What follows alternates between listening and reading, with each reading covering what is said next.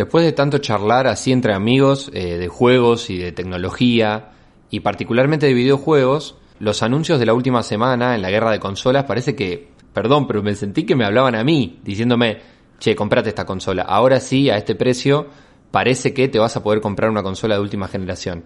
No sé si me están generando la necesidad, pero la verdad iba que parece que me voy a tener que comprar una consola, no sé, me dejó realmente, me sorprendieron mucho los anuncios. Mira, creo que no ha sido el único, porque preparando la, editorial para, para, el programa pensaba en alguna alegoría ajedrecística de, sobre alguna pieza que movió Microsoft, una cuestión así, pero creo que lo que realmente hicieron fue patear el tablero, así que de verdad pienso que no sos el único que está en esa situación. Si nos parece eso, entonces lo vamos a tener que charlar y debatir en Hipermega Red. Niños digitales sufren de dos mochos, aprietan la tablet con la nariz. Internetizados, ultra conectados, siempre actualizados, deben vivir. Oh, es una triste realidad. Oh, es el flagelo de la aplicación. Oh, no sé qué nueva a bajar. Oh, me conecto a Hyper Mega Red. O al Google.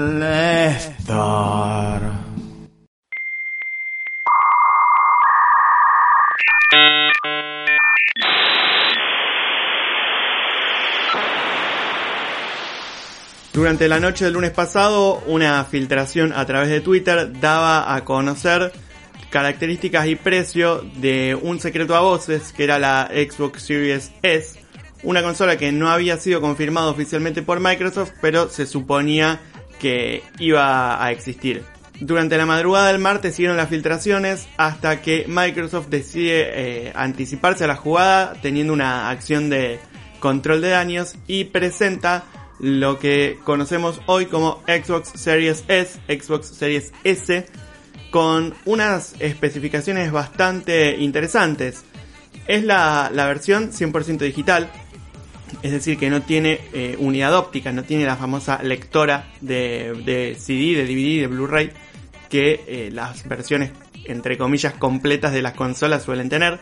Cuenta con 512 GB de almacenamiento en VME 512 eh, totales. De ahí hay que descontar la parte que ocupa el sistema operativo, por supuesto. Y acá se viene por ahí lo más interesante. Tiene resolución 1440p hasta 120 fps. Soporte para ray tracing. Puede streamear y escalar hasta 4K. Y va a estar disponible a partir del día 10 de noviembre con un precio de salida en el mercado internacional de 299 dólares. Esto es sin duda una consola de, próxima generación. Eh, eso eh, no, no cabe ninguna duda. Una consola que acerca a esta próxima generación a, a muchísima gente, porque está lanzándose con un precio súper competitivo. Claro, totalmente. Y viene por ahí esta novedad que generó para, para el público en general, me parece. Primero, nosotros como prensa también, me parece que esperábamos precios más altos. Quizá después de que empezó esta crisis mundial en relación a la pandemia, pudimos haber pensado, bueno, cómo se moverán y empezamos a especular con otra cosa. Pero siempre pensamos que la nueva generación iba a ser una generación en principio cara, menos accesible que la anterior si querés. Y ahora parece que no, ¿no? Sí, a ver, yo creo que los modelos por ahí, tope de línea de cada una de las consolas, van a ser más caros. Pero lo que sí no esperábamos era tener un modelo menor y con una diferencia de precio tan grande respecto del, modelo más potente. Claro, digamos. De cualquier manera, las, las, características de las Xbox Series S son características muy buenas. Si bien no llegan a la potencia a la que sí llega la Series X, la Series S es definitivamente eh, una consola sumamente poderosa. Las diferencias que tiene con su hermana mayor, básicamente, son en potencia, en almacenamiento, en cuanto a la unidad óptica, la resolución que llega y el precio. Lógicamente, al ser una consola que tiene el doble de, espacio de almacenamiento, que tiene más memoria, que tiene más potencia, que llega a 4K de forma nativa, que tiene una unidad óptica eh, que lee Blu-ray, sí, va a ser más cara, por supuesto. Y cuando hablamos de más cara, nos referimos a 499 dólares, precio de salida en el mercado internacional.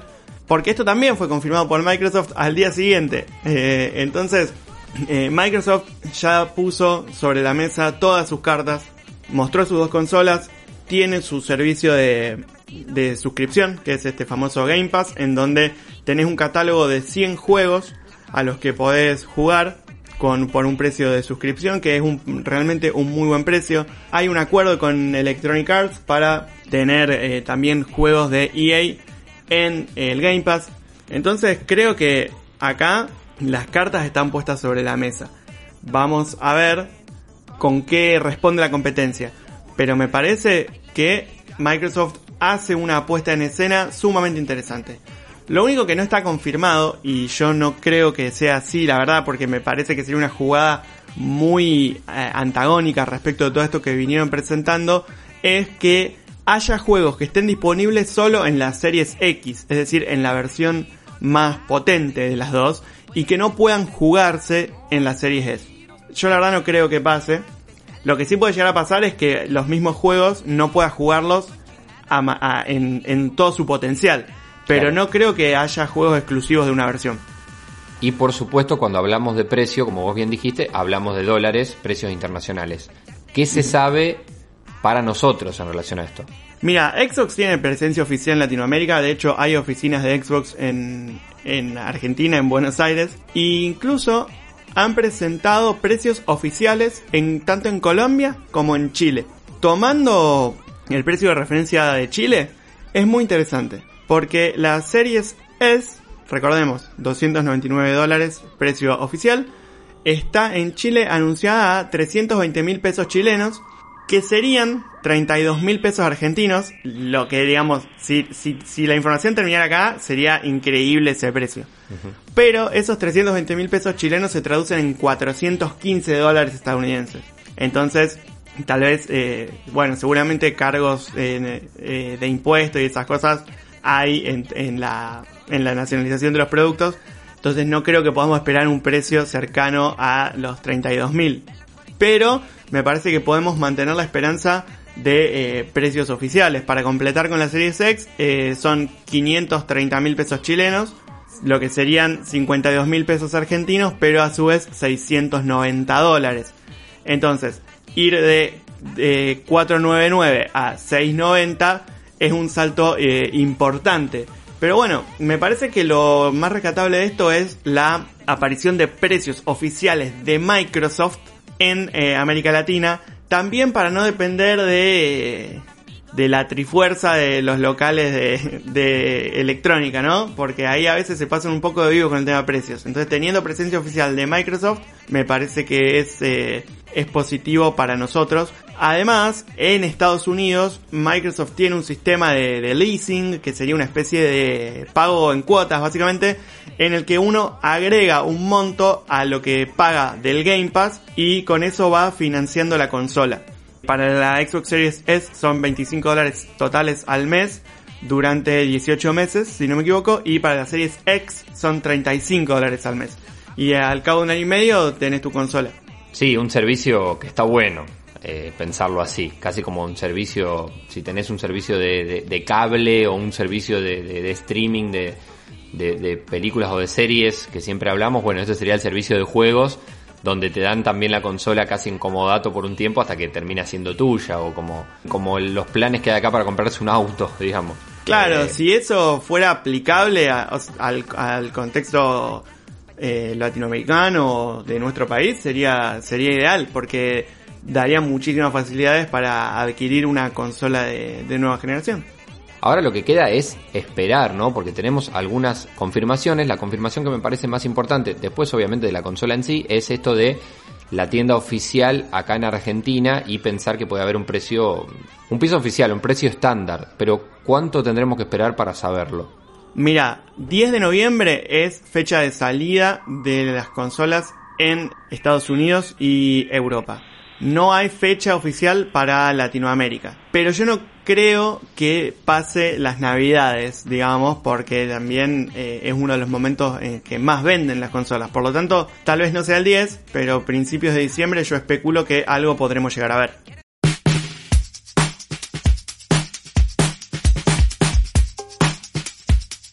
Y por supuesto que lo que estamos haciendo en Hipermega Red es narrar en tiempo real una guerra, la guerra de consolas que se está eh, llevando a cabo ahora. Hablamos de Microsoft con Xbox, con este anuncio que nos dejó bastante sorprendidos y tenemos que hablar de PlayStation y de Sony. ¿Qué está pasando del otro lado de la vereda, Iba? Bueno, sí, tal como vos decís, están en una especie de, de guerra más dialéctica que otra cosa. El 9 de septiembre fue el aniversario de la presentación de la PlayStation 1 en los Estados Unidos. Y la especulación era que ese día íbamos a saber más eh, datos sobre la Play 5, pero ¿qué pasó? Microsoft los primereó y entonces la gente de Sony tuvo que volver a la sala de situación a reunirse y a decidir cómo iban a seguir con, una, con, con la campaña de de comunicación y la política de precios. Esto quedó evidenciado porque ese mismo día, 9 de septiembre, en Amazon Japón se publicó los periféricos de la Play 5 sin precio y con fecha del 20 de noviembre. No se llegó a publicar la consola, pero Sería ridículo publicar la salida de los periféricos el 20 y la consola 10 días antes. Se publica todo con fecha de salida eh, el mismo día, porque no, te va a comprar la consola un día y a los 10 días te va a comprar un joystick, digamos. Rápidamente en Amazon Japón dio de baja estas, publicaciones. Esto puede explicarse o bien por un error, decir, uy, bueno, alguien metió mal un dedo y, lo publicó. Y otra cosa que hay que tener en cuenta es que en Amazon, esto ya está pautado de antes, vos decís, Amazon, vos tal día tenés que publicar tal cosa. En Japón, el día empieza antes, digamos, entre comillas, ¿no? Entonces, cuando empezó el día, tiraron la publicación. Y cuando en la costa oeste vieron las publicaciones de Sony, dijeron, bueno, bájamela. Esa podría ser otra explicación. Lo que sí es un hecho es que la publicación oficial de Sony del, para el 9 de septiembre eh, quedó en principio postergada y recién el pasado sábado por la mañana supimos para cuándo, porque a través de un tweet eh, Sony nos confirmó que el miércoles 16 vamos a tener un evento en el que vamos a conocer más sobre la consola y sus juegos. Eso es todo lo que dice. No confirma que vayamos a ver precio, no confirma que vayamos a saber la fecha. La especulación es que el modelo de PlayStation 5 con unidad óptica, digamos, el modelo más potente, va a salir, yo te diría que al mismo precio. La pregunta es el otro, porque ahí va a estar la, la canibalización de un producto respecto del otro. ¿Te animás a hacer alguna, a jugártela y hacer alguna estimación, a ver qué pensás? Para plantear esta pregunta, quiero también plantear otra cuestión que es la cuestión de la fidelidad del público, no sé a nivel mundial, pero digámoslo por lo menos por lo que conocemos nosotros. PlayStation tiene su público, Sony tiene su público recontrafianzado desde hace justamente cinco generaciones, como bien decías vos, aniversario de la salida de PlayStation 1, PlayStation 2 como una de las consolas más vendidas de la historia, y así sucesivamente a través de las generaciones hay que ver esto, si Xbox lo que va a hacer es robar público, si va a generar público nuevo, como veníamos hablando al principio. Teniendo en cuenta todo esto, ¿qué puede llegar a ser PlayStation? Decir, yo soy Sony, yo puedo poner mi precio o yo tendré que competir. Mira, es muy interesante lo que planteas porque hay que ver realmente si Sony tiene espalda, eso no lo pongo en duda para nada, pero hay que ver si tiene la espalda suficiente como para bancarse toda esta movida que está organizando eh, Xbox de la mano de Microsoft, que es una movida muy agresiva respecto de la política de precios. Algo en lo que Sony no suele ser generoso. Yo especulo con una un line-up de PlayStation 5 de 500 dólares y 400 dólares. E, esa es mi especulación. O sea que no iría a decir bajo le bajo el precio a mi consola eh, digital porque haya salido la Series S. No, es más, de hecho, esto, esto es contrafáctico e incomprobable, pero para mí, originalmente iba a ser 500 y 450. Y ahora va a ser 500 y 400. O sea, yo creo que esto Claro. los va a obligar a modificarlo. Y de alguna manera puede ser que para el fanático de Play diga, bueno, eh, son 100 dólares más que la Series S, hago el esfuerzo y tengo una Play que es la marca que yo quiero. Puede ser. Pues, puede ser que Eh, apunten a eso, claro. también es que históricamente las consolas van a pérdida. Las empresas ganan por otro lado. Y ahí es donde eh, volvemos a, a hablar de espaldas. Sony cada, cada vez vende menos teléfonos, menos cámaras, menos televisores y más consolas. Pero si vos respaldas la pérdida de, que generás vendiendo consolas con las otras cosas que vendes, pero las otras cosas no las estás vendiendo, estás en un problema. Mientras que, del otro lado, la empresa que fabrica la Xbox es Microsoft. Probablemente haya una computadora con Windows, al menos una computadora con Windows, en todos los hogares del planeta. Entonces, podemos asumir que es una empresa que tiene la espalda suficiente como para solventar la pérdida que le genere por unidad la venta de, las de las consolas. Probablemente una Series S eh, cueste más de 300 dólares producirla. O cueste 300 dólares y no le estén ganando. Pero justamente al decidir tener una política de precios agresiva, lo que hacen es cubrir por otro lado. Y ahí el que tiene más espalda, sin duda, es Microsoft. Un Microsoft que nos recuerda a también el gran plan justamente de colocar esas PC, esas computadoras personales en los hogares. Eh, que tiene que ver con eso también. Un artículo que pasó en su momento de ser algo, eh, una máquina de calcular para ciertas personalidades y para ciertas empresas, a ser eh, el- la herramienta indispensable para cada uno. Casi que te recuerda a eso, es interesante, ¿eh? pensar como, bueno, vamos a hacer todo lo posible por entrar en los hogares. Sí, sí, hace rato largo ya que no es una Excel machine, digamos, sino que es una, un- una ventana al mundo, por llamarla de alguna manera. Veremos entonces eh, cómo sigue esta, esta guerra. La última en relación a Play y Xbox, Sí. Iva. ¿Qué rol te parece que pueden llegar a jugar, valga la redundancia, los juegos exclusivos de cada uno? Mira, creo que es la bala de plata de Sony, los Claro. exclusivos. Porque si vos querés jugar The Last of Us, si querés jugar God of War, o cualquiera de los títulos que son exclusivos de Sony, no te va a quedar otra que recurrir a una de, de los modelos de PlayStation 5. Y eso es lo único que les, los, les- los puede llegar a, a salvar. Pero la estadística de presencia de títulos exclusivos por consola es de 3 cada 10. Es baja. A ver, ¿cómo, cómo sería eso? ¿Me lo explicas mejor? De cada 10 títulos, de- 3 son de- exclusivos? No, de cada 10 PlayStation, Ah, 3 tienen comprados títulos exclusivos. Porque Sony, Sony puede saber eh, qué juegos se están jugando en las consolas que vende. Por el tema Claro. de que vos la consola la tenés asociada a una cuenta y los juegos también. Entonces Sony sabe, bueno, acá Gabolev está jugando al Spider-Man. Entonces, bueno, Gabolev tiene un exclusivo.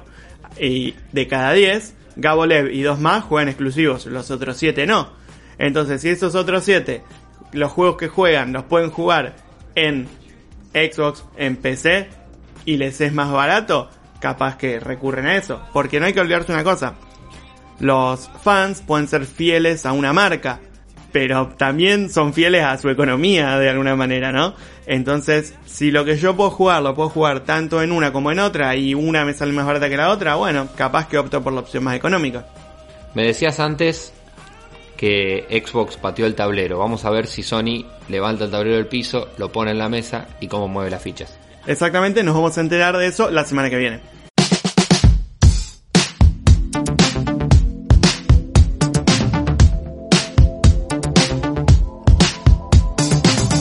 Por el barrio de Nintendo también tuvimos novedades, ya que nos presentaron a través de un tráiler vía Twitter un nuevo juego relacionado con la leyenda de Zelda, que es el Hyrule Warriors Age of Calamity. Este juego está también relacionado con el Hyrule Warriors original, que es uno que se encuadra en la categoría de 1 versus 1000, básicamente, en el que manejamos un personaje y tenemos que enfrentar a hordas de enemigos que nos rodean. El referente en este estilo de juego es Dynasty Warriors, que está desarrollado por Koei Tecmo, que es el mismo estudio que desarrolló el Hyrule Warriors original. Un juego que realmente es muy catártico porque te permite descargar una, una adrenalina increíble porque te ves rodeado todo el tiempo peleando. Y es muy entretenido. En el Hyrule Warriors original puedes jugar con Link, con Shake y con otros personajes típicos de la leyenda de Zelda. Pero la mayor crítica que sufrió este, este Hyrule Warriors original es que carece de historia.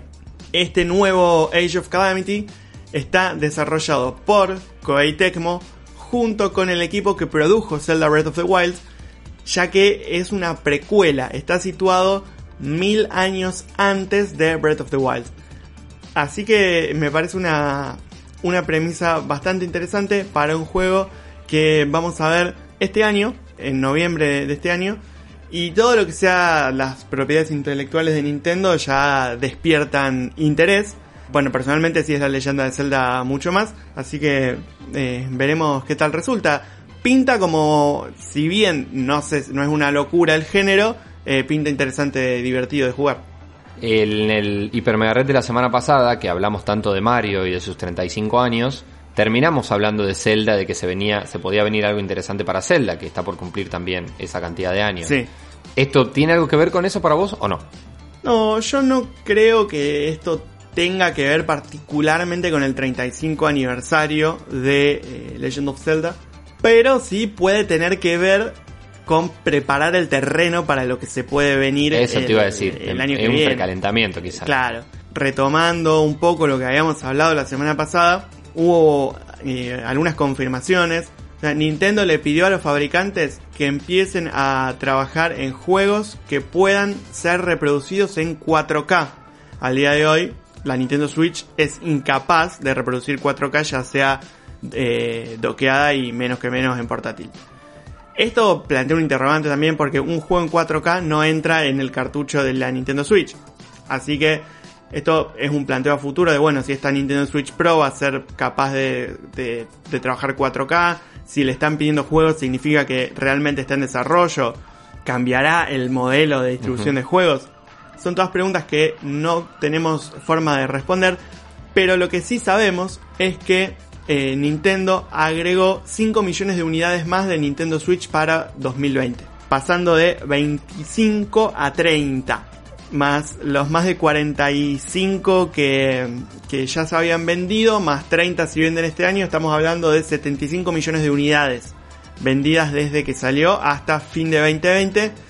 Lo que es una locura, lo que es una locura y creo que también le da pie a Nintendo para saber que si saca una un modelo más potente de Switch en los próximos meses, eh, en los primeros meses de 2021, va a ser una, un objeto que venda. Claro.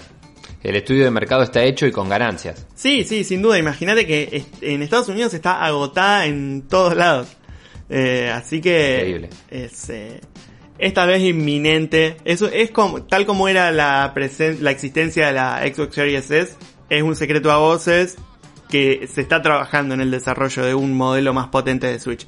No saldrá en marzo 2021, lo veremos tal vez en junio, lo veremos tal vez a fin de año, no lo sé, pero que lo vamos a ver en algún momento del año que viene, me arriesgaría a decir, creo que, que sin duda. Rumores que se manejan entonces en la, en la vereda de Nintendo. ¿Hay más de este tipo de información?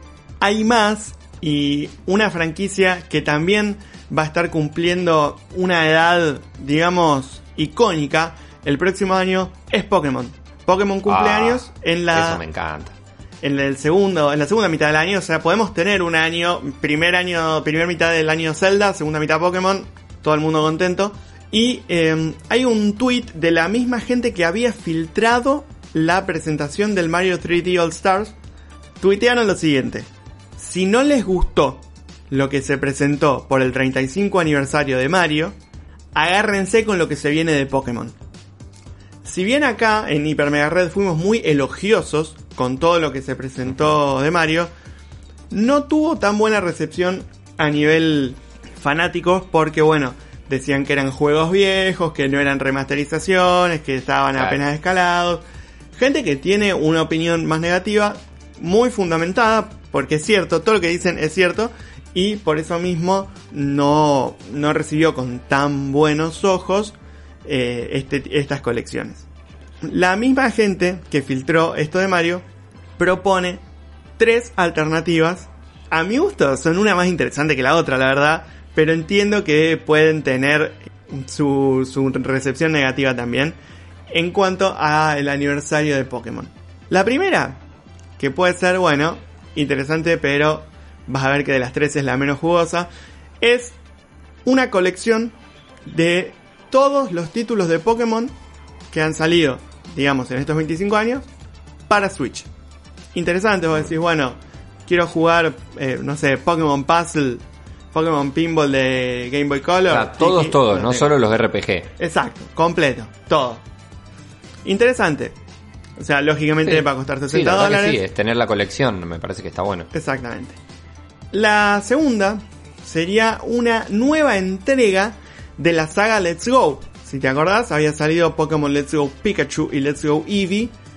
Y eh, eran remakes de Pokémon Yellow en la que, bueno, eh, estaba todo vuelto a ser en 3D. Y eran en juegos muy lindos que si bien se vendieron un montón, no eh, mucha gente no los considera como RPGs bien del núcleo duro de juegos de Pokémon. Como si fue considerado después Sword and Shield. Exactamente, sí, Sword and Shield sin ninguna duda lo son. Claro. Y acá se presentaría un Let's Go, por ejemplo, no sé, eh, Espeon y Umbreon, no, no, no- no sé de quién sería. Habría que pensar, claro, porque no pueden ser, no serían los starters de Yoto, digamos. No, claro, tendrían que ser otros. Eh, Ma- eh, Marill es uno de los de los Pokémon más populares de Yoto. Podría ser, por ejemplo, Pichu Marill, por decirlo. Pero bueno, esta es una alternativa que a mí personalmente me parece muy interesante porque eh, Sí, claro. Gold, Silver y Crystal son de mi, digamos, mi generación favorita de juegos y ver una remake en Switch, a mí me encantaría. Nos tocan el corazón. Pero la eh, última opción es aún más interesante. Sería el porteo de las versiones de los RPG clásicos de Pokémon, es decir, comenzando por Red, Green, Blue, siguiendo por Yellow, Gold, Silver, Crystal, Rubí, Zafiro y así sucesivamente, a telefonía móvil. Porque vos me podés decir, sí, me bajo el APK y lo juego. Sí, pero eso es ilegal, señor. Va a tener que responder ante el juez. Claro. Ahora, si es oficial, podés jugar nativamente Pokémon Blue, Pokémon Yellow, Pokémon el que te guste en tu celular, sabiendo que Nintendo tiene intenciones de tener presencia en mobile. ¿Por qué no? Si llegan a hacer eso, y es de un juego free to play, con microtransacciones, que habría que ver dónde ponen la microtransacción, pero claramente lo pueden hacer, es un éxito asegurado. Yo no sé si será con microtransacciones, pero la veo difícil el free to play. Ah, Para mí te van a cobrar una, una moneda interesante por cada versión. Pero bueno, eh, insisto, nada de esto está confirmado. Tenemos que ver eh, qué termina presentando Nintendo. Probablemente de esto no tengamos novedades hasta bastante entrado el año 2021. bien, pero lo que nos está mostrando Nintendo es que tanto con Mario como luego con eh, la leyenda de Zelda y con Pokémon tiene distintas franquicias para ir haciendo, para, para mover muchas, muchas fichas, digamos. Y hablando de mover fichas, decíamos, Xbox pateó el tablero, PlayStation lo acomoda en la mesa y vemos cómo jugará. Nintendo qué hace? Si PlayStation y Xbox están jugando una partida de ajedrez, podemos decir que Nintendo juega al backgammon en otra mesa, digamos, algo así. Nintendo siempre juega a otra cosa. Hablando de gente que juega a otra cosa, Sega nos prometió que en el año 2021 va a festejar los 30 años de Sonic también. En el libro de patentes han publicado eh, un resumen de lo que fue las ganancias de los juegos y películas de Sonic en 2020 y nos proponen que para el año 2021 va a ser un año de celebración con nuevos juegos, contenido digital anuncios importantes y un eh, programa de licencias. Así que bueno, vamos a ver qué nos trae Sega con este personaje.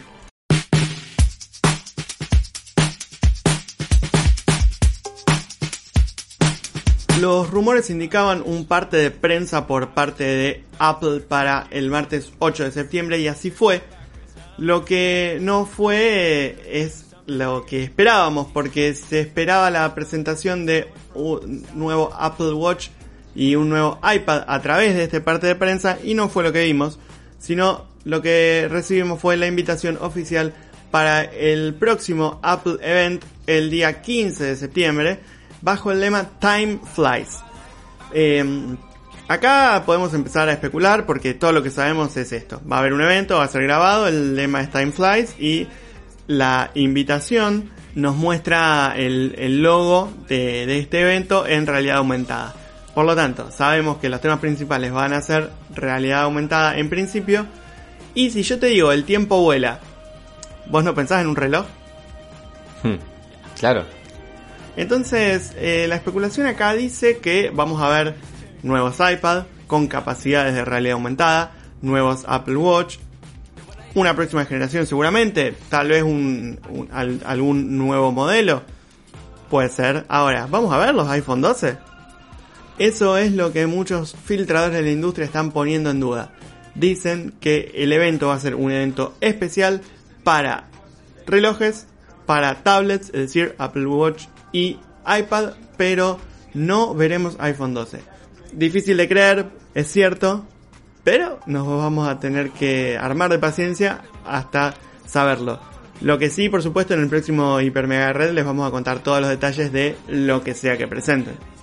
El mismo martes de la presentación de la Xbox Series X, Android decidió publicar que Android 11 estaba disponible. Así, con un tweet, sin aviso, sin evento, dijo, acá está Android 11 ya disponible y está descargable en todos los dispositivos Pixel. Eh, yo probé descargarlo en mi Pixel 2 XL que tengo en el estudio y la verdad es que se descargó enseguida y está funcionando. Así que si tenés uno de estos dispositivos podés aprovechar y tener la última versión del sistema operativo. Va a estar disponible para una, un gran espectro de teléfonos lo que sí ah, va a haber que tener paciencia hasta que vayan llegando. Este, el, desglose de actualizaciones en Android es sumamente lento. Em, pero cualquier dispositivo del año 2019-2020 de gama media en adelante seguramente lo vaya a recibir. Si querés ver cuáles son las mejoras, las principales características de esta actualización, podés entrar a hipermeganotas.wordpress.com y chequear el, listado de características de esta nueva versión Android 11. Además de, una nueva versión del sistema operativo, el mercado tiene dos nuevos teléfonos plegables que fíjate cómo poco a poco cada vez vamos hablando más de ellos, viendo más modelos en el mercado y estos, estas dos nuevas alternativas son Moto Racer 5G, que es la segunda iteración del Motor Racer que era esta versión modernizada de lo que acá se llamó V3. ¿Te acordás que eh, tiempo atrás lo, habíamos hablado? Claro, sí, sí. Em, el V3 que era un teléfono eh, que apelaba a la nostalgia total para el segmento, ponele entre 28 y 35 años, me parece. Eh, nueva versión y además encima plegable. Y exactamente, y esta nueva versión eh, compatible con eh, antenas 5G. Claro, le pusieron 5G en el nombre, ¿no? Exactamente, si no, es el Motor Racer 2, si no es el Motor Racer 5G.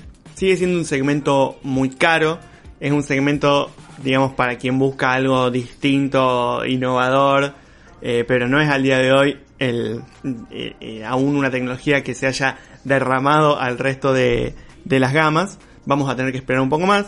Y está en el mercado ya el Surface Duo, que es esta, este nuevo intento de Microsoft de meterse en la telefonía con un teléfono que sí, que es plegable, pero no es que la pantalla se pliega, sino que son dos pantallas con una bisagra que se abren y se cierran. Eh, es un concepto interesante también, pero ha sido muy criticado eh, la, por la prensa especializada que han recibido unidades eh, de forma anticipada para revisar.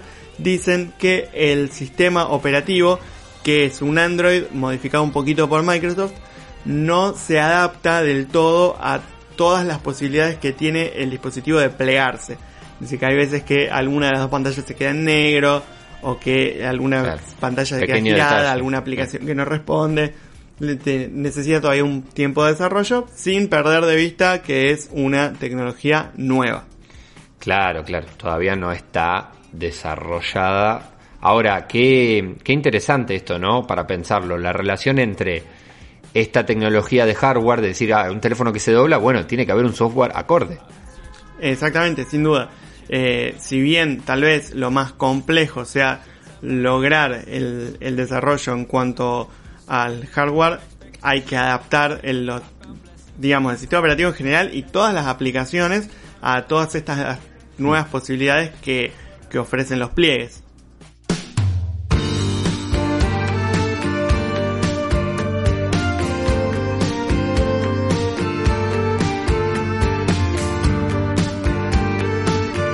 Si les nombro a Sueño, a Oniros, al formador, al príncipe de las historias, o también conocido como el arenero, el Sandman.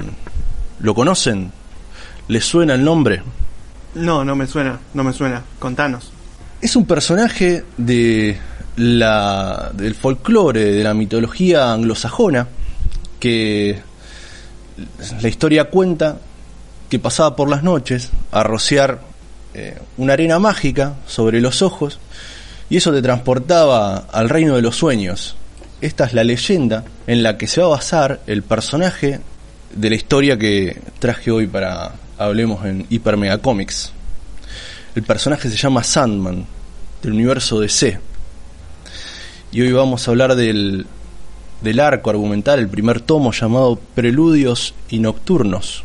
Neil Gaiman, el creador de este personaje y de todo este universo, junto a Sam Kidd y Mike Drigenberg en este primer arco nos van a nos van a adentrar a, a esta historia.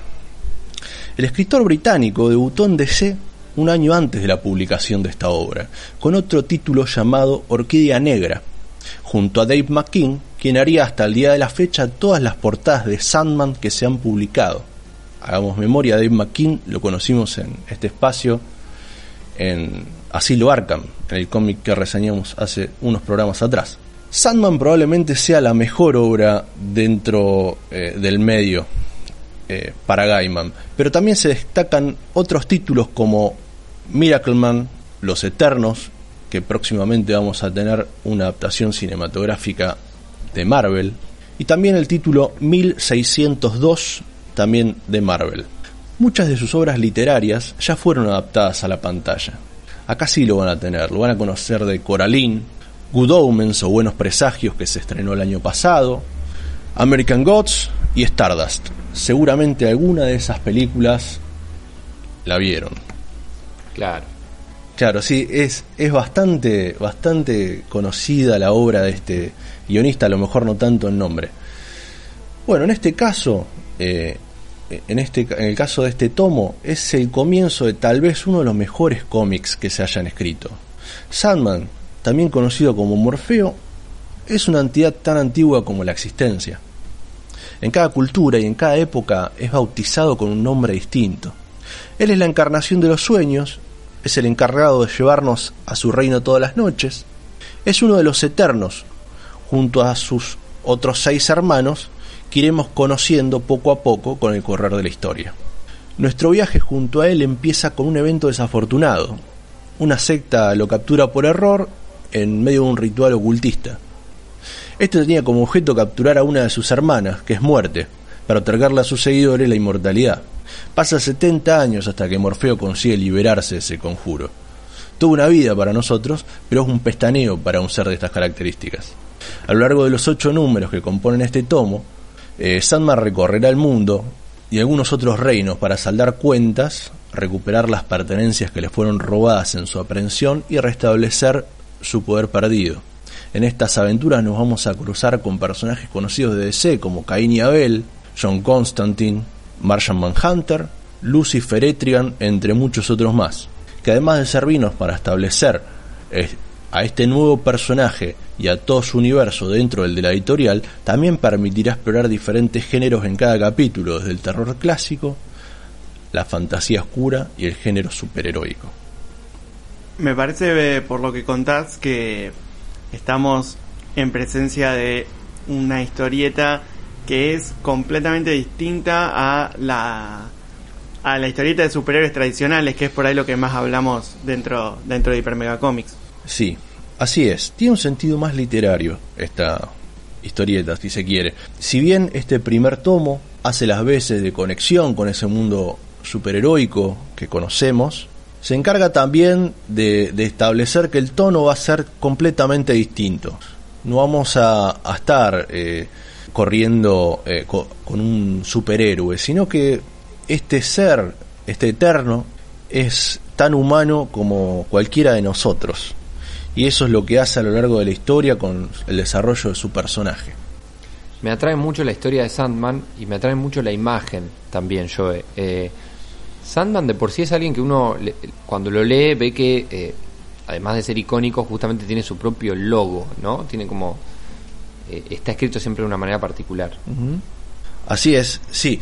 Como dije al principio, algo que estuvo claro desde el comienzo es que se le quería dar una estética muy particular, si bien el personaje en apariencia tiene toda una apariencia gótica, la estética del, del cómic es por momentos obviamente onírica, pero es también como media eh, psicodélica y media surrealista. Dave McKean se iba a encargar de dar ese tono ya desde el principio, desde las portadas, a lo largo de todo el cómic. Si bien en el cómic han pasado varios dibujantes, Dave McKean se encargó de tanto de las portadas como del diseño integral que le dan ese tono o esa marca a la cual vos haces referencia, Gabo. ¿Está editado en, en español o, acá en Argentina? Porque a diferencia de, de lo que habíamos dicho la semana pasada con Silver Surfer, en este caso leerlo en inglés es bastante, bastante complejo. Sí, buen punto. Desaconsejo leerlo en inglés si es que uno no tiene un buen manejo. Este cómic se puede conseguir en español, está editado por Omnipress y por SC, tanto en ediciones tapa blanda como en ediciones deluxe con, con caja. Hay una edición que viene hasta con un reloj de arena muy bonito. Eh, así que sí, se puede conseguir. Retomando lo que decíamos la semana pasada, como decía Iván, pregunto, eh, ¿la traducción es recomendable? Sí, está bastante bien. Al menos la que yo he tenido oportunidad de leer, está bastante bien. Y sinceramente probé leerlo en inglés y hay cosas que son bastante rebuscadas. Es un cómic con eh, bastante texto, bastante diálogo y a veces usan términos que si no tenés un buen manejo del léxico es difícil. Así que vayan directamente por la español, se los recomiendo. Siguiendo eh, en la temática de, la edición en sí, ¿qué, ¿qué rol cumple Sandman dentro de Vértigo? Que entiendo que es como esta subdivisión de, de DC, donde fue editado, que es una subdivisión que, cerró, además, en su momento lo hablamos en Hyper Mega Red, cuando dejó de existir Vértigo, y me parece que dejó muchas historias y personajes ahí. Sí, si bien el sello eh, dejó de existir o, o, se transformó a lo que hoy se llama Black Label, este cómic salió alrededor, se publicó alrededor de casi por 20 años. En 2018, eh, Neil Gaiman decide, bajo el sello Black Label, desarrollar cuatro historias o cuatro títulos que surgirían de este universo de Sandman, con otros personajes, ¿no?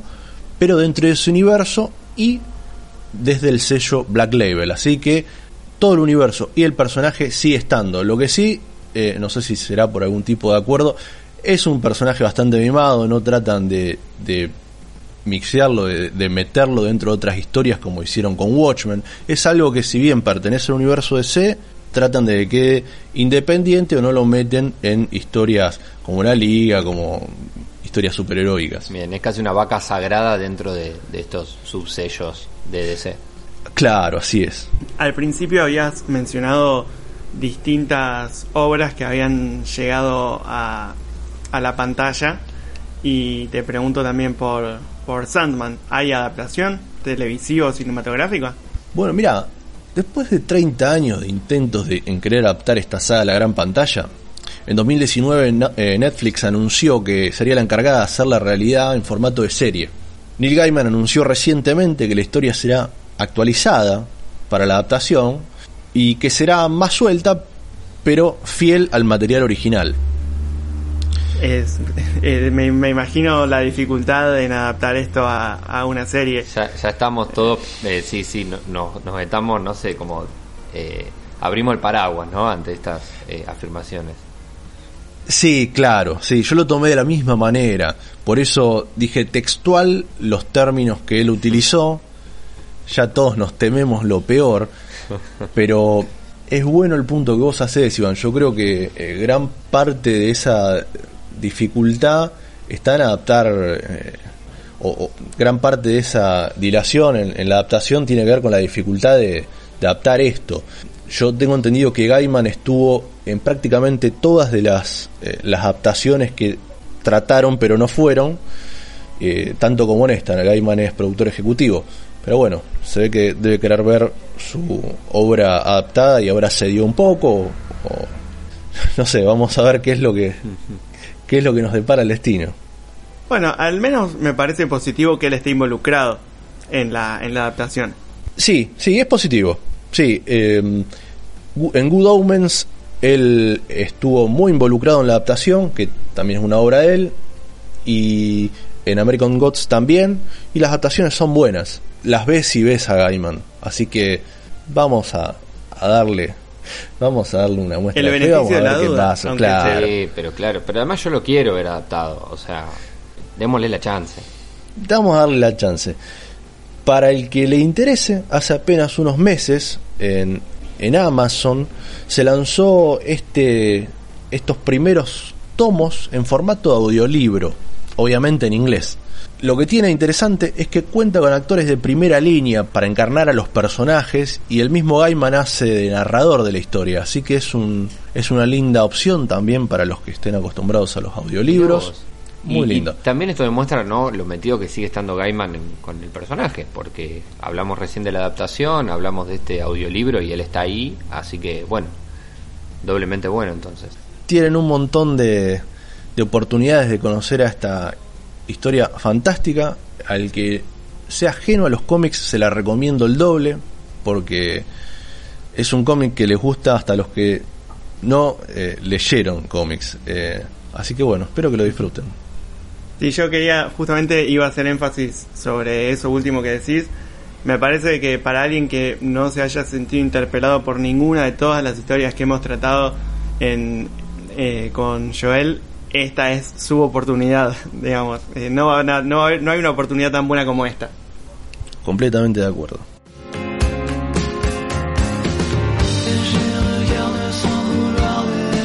Siguiendo en el mundo de DC, el pasado 12 de septiembre tuvimos el segundo día del el DC Fandom.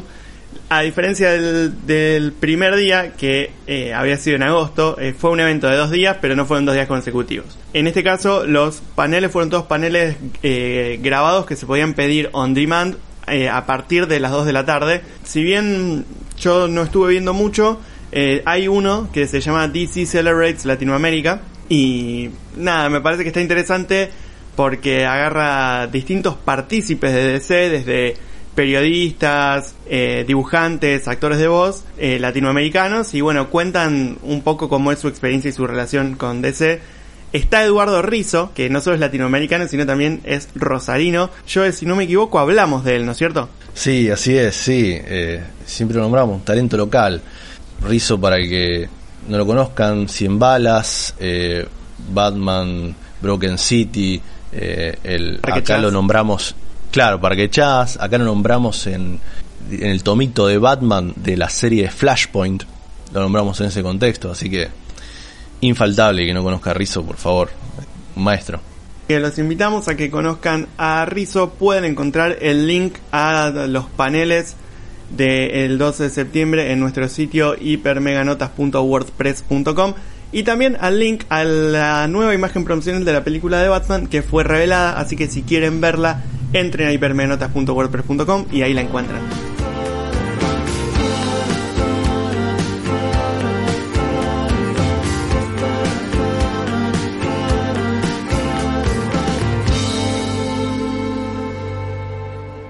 Yo estoy esperando las recomendaciones videojuegiles de la semana, el momento donde justamente me llevo anotados un montón de juegos para poder probar, pero antes de eso, Iva, me tenés prometido algunas curiosidades en relación a juegos actuales. Sí, exactamente. Eh, Los Sims es una franquicia que eh, no para de agregar contenido y está disponible ya una nueva expansión que trae algo distinto a lo que venía a lo que venían siendo las expansiones anteriores. Es una expansión temática relacionada con Star Wars. Se llama The Sims 4 Journey to Batuu. Batuu es un planeta que eh, la verdad yo no lo recordaba, pero lo busqué y es canónico dentro de, de lo Me que suena, es la ¿eh? saga Star Wars. Eh, así que con tu sim podés subirte a un transbordador espacial y llegar a este planeta en el que podés hacer distintas cosas, interactuar con personajes de la última trilogía y eh, bueno, podés tomar algo en una cantina al estilo de la cantina de Mos Eisley, hay música ahí, podés eh, hacer un desafío para crear tu sable láser, podés entrenar con Rey, eh, muy interesante. No es que aporta una gran cantidad de cosas a lo que es los Sims, pero eh, creo que puede sentar el precedente para que empecemos a ver todo tipo de, de asociaciones con, con otras franquicias. Está claro que no hay límite. No, no. No, y en este caso ni el cielo es el límite porque han volado a otro planeta, así que para nada. Por otro lado, la empresa Ubisoft tuvo su evento en el que presentó distintos títulos que se vienen para el futuro cercano y el que quiero rescatar es, es uno que es una remake en realidad de un juego que yo lo compartí en Twitter la otra vez y lo puse como el GOTI de mi adolescencia porque es un juego que jugué muchísimo, que es la saga Prince of Persia, The Sands of Time, em, que fue el primero de una trilogía que siguió después con otros dos títulos. Se va a hacer la remake en principio solamente del primero. La verdad es que mm, por cómo se ve no es para nada alentador, porque se ve bastante, bastante fuera de tiempo, digamos, no se ve como un juego de próxima generación. Pero la realidad es que es un juego que yo disfruté tanto durante mi adolescencia que me ilusiona que lo, que lo vuelvan a hacer. Así que, eh, nada, me, fue una noticia que me puso contento y quería compartirla con todos ustedes. Por último, algo que parece sacado de un videojuego pero no lo es, son eh, dos hechos pequeños que pasaron también esta semana relacionados a robots.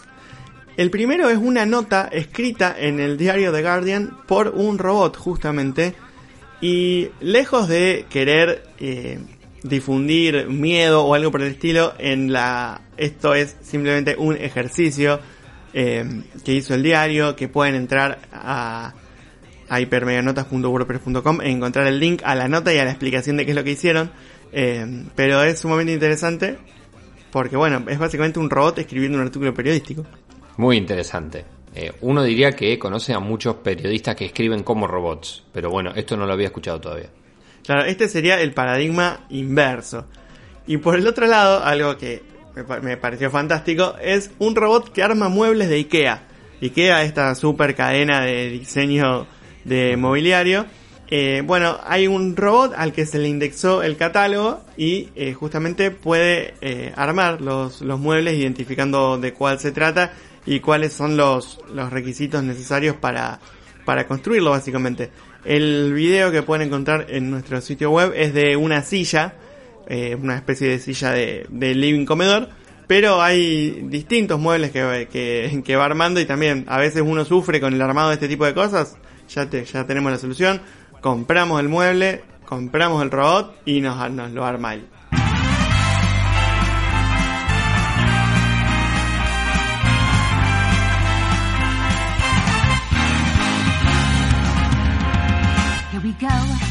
Uno de los momentos más esperados cada semana por quien les habla, las recomendaciones videojueguiles que trae Iván Reiner. ¿Qué tenemos esta semana, Iván? Bueno, esta semana en Epic tenemos dos títulos. El primero es Railway Empire, que básicamente, como su nombre lo indica, es un juego de gestión de eh, una empresa de ferrocarriles. Eh, así que si te gusta esta temática o los juegos de gestión, Railway Empire es para vos, está gratuito, lo descargas desde la tienda de Epic. El segundo es un juego que tiene un nombre bastante complicado y es Where the Water Tastes Like Wine. Eh, es un juego, una aventura narrativa eh, situada en la, durante la Gran Depresión en los Estados Unidos. Eh, también un juego sumamente interesante, un juego que ha sido premiado. También puede descargarse gratuitamente en la tienda de Epic.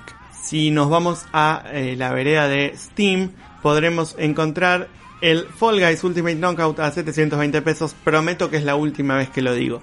Además, la franquicia de Sims 4 sigue con el 50% de descuento. Si estás buscando algún título en particular que quieras comprar, te puedes aprovechar. Algo que está para mí a un precio irresistible es toda la saga de Prince of Persia a 100 pesos cada juego.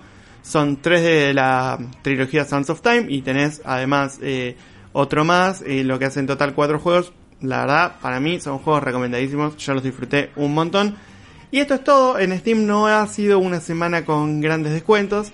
Eh, veníamos de un par de semanas con contenido interesante, así que veremos qué nos depara la próxima. Bien, perfecto. De por sí es interesante y siempre recomendamos también buscar porque hay un montón de juegos con un montón de precios justamente en cada una de las tiendas, así que eso lo recomendamos siempre, pero también en hipermeganotas.wordpress.com está todavía disponible aquel regalo especial que preparaste, Iva, que Sí. háganle clic y búsquenlo. Solo voy a decir en relación a eso que estuve jugando, estuve haciendo una vueltita por juegos retro, eh, que es un género que me gusta mucho, y estuve jugando algunos juegos de Super Nintendo y algunos juegos de Game Boy Advance. Así, probando, eh, no, no me puse a jugar mucho alguno en particular, sino Un dando una vueltita por ese, claro, un salteadito por juegos eh, de dos generaciones cercanas, por ahí eh, justamente los Game Boy Advance un poco más modernos, pero recontra interesante entrarle a eso. Además me quedó, me quedaron ganas justamente de jugar juegos de Super Nintendo, por ejemplo el Super Mario World, aquel Mario de, de Super Nintendo del que hablamos la semana pasada en Hyper Mega Red por los 35 años de Mario, así que como lo quise jugar también pensando que fue un juego que me da la sensación de que no pegó mucho en Argentina por el hecho de que acá se vendió mucho más la Sega, y Sonic en ese momento eh, estaba un poco más presente que Mario, cosa que no pasó en el resto del mundo, pero que acá Claro. sí. Y también en relación a eso, la recomendación que hago es el documental High Score, donde se habla justamente de la historia de Sega y esa idea de tambalear un poco, hacer tambalear un poco al gigante de la N y a Mario justamente. También terminé de ver High Score, así que eso es lo que yo hice. Pero te pregunto a vos si estuviste jugando algo. Sí, mira, bueno, estuve, creo que lo había comentado la semana pasada, que FIFA se había convertido en mi juego de, de no pensar. Tenía empezado Sí. una campaña con el glorioso Manchester United. Campaña que no va a durar mucho más porque ya estoy llegando a la parte en la que un poco me aburro. Así que probablemente ya cambie de deporte para la semana que viene. Tal vez pueda, eh, tenga la posibilidad de probar un Madden 21 o un NBA 2K21. Así que les puedo traer novedades por ese lado. Seguí también jugando un poco al Fall Guys. eh, sigo en busca de conseguir más coronas. Eh, y eso fue todo en cuanto a juegos para mí en esta semana, desafortunadamente. Bueno, a ver, no está tan mal tampoco. Repetimos la invitación que venimos haciendo a nuestro canal de YouTube, a Hyper Mega Red en YouTube, para suscribirse y para ver algunos gameplays que ya están subidos, que hicimos entre nosotros, que hicimos con invitados también. Y esto obviamente va a seguir. Por ahora estamos muy metidos en la onda Fall Guys, como vos dijiste antes. Prometiste que era la última vez que hablábamos de Fall Guys en las recomendaciones videojuegos para bajárselo. Creo que eh, ya podés ir decidiendo si lo querés tener o no. Eh, no lo vamos a seguir diciendo. Veremos si también en nuestro canal de YouTube jugamos alguna otra cosa. Pero por lo pronto invitamos a ver esos gameplays y a estar atentos porque cada tanto también en vivo nos ponemos a jugar ahí, Iba. Sí, exactamente, cada tanto tratamos de eh, grupalmente arrebatar alguna corona, lo que nos ha sido bastante esquivo hasta ahora, pero de cualquier manera cada vez estamos más cerca, así que suscríbanse, estén atentos para no perdérselo. Obviamente también la invitación a todas las redes de Hiper Mega Red, a la guía de este episodio en hipermeganotas.wordpress.com. Yo a vos Iba te sigo en arroba Iván Reiner. Sí, y yo te sigo a vos en arroba gabolev y también lo sigo a Joel Saavedra en arroba Joel M. Saavedra. Un saludo grande para él también. Otro saludo para vos, Iba. Un abrazo grande. Y entonces Ahora sí, nos encontramos la semana que viene. Hasta la semana que viene.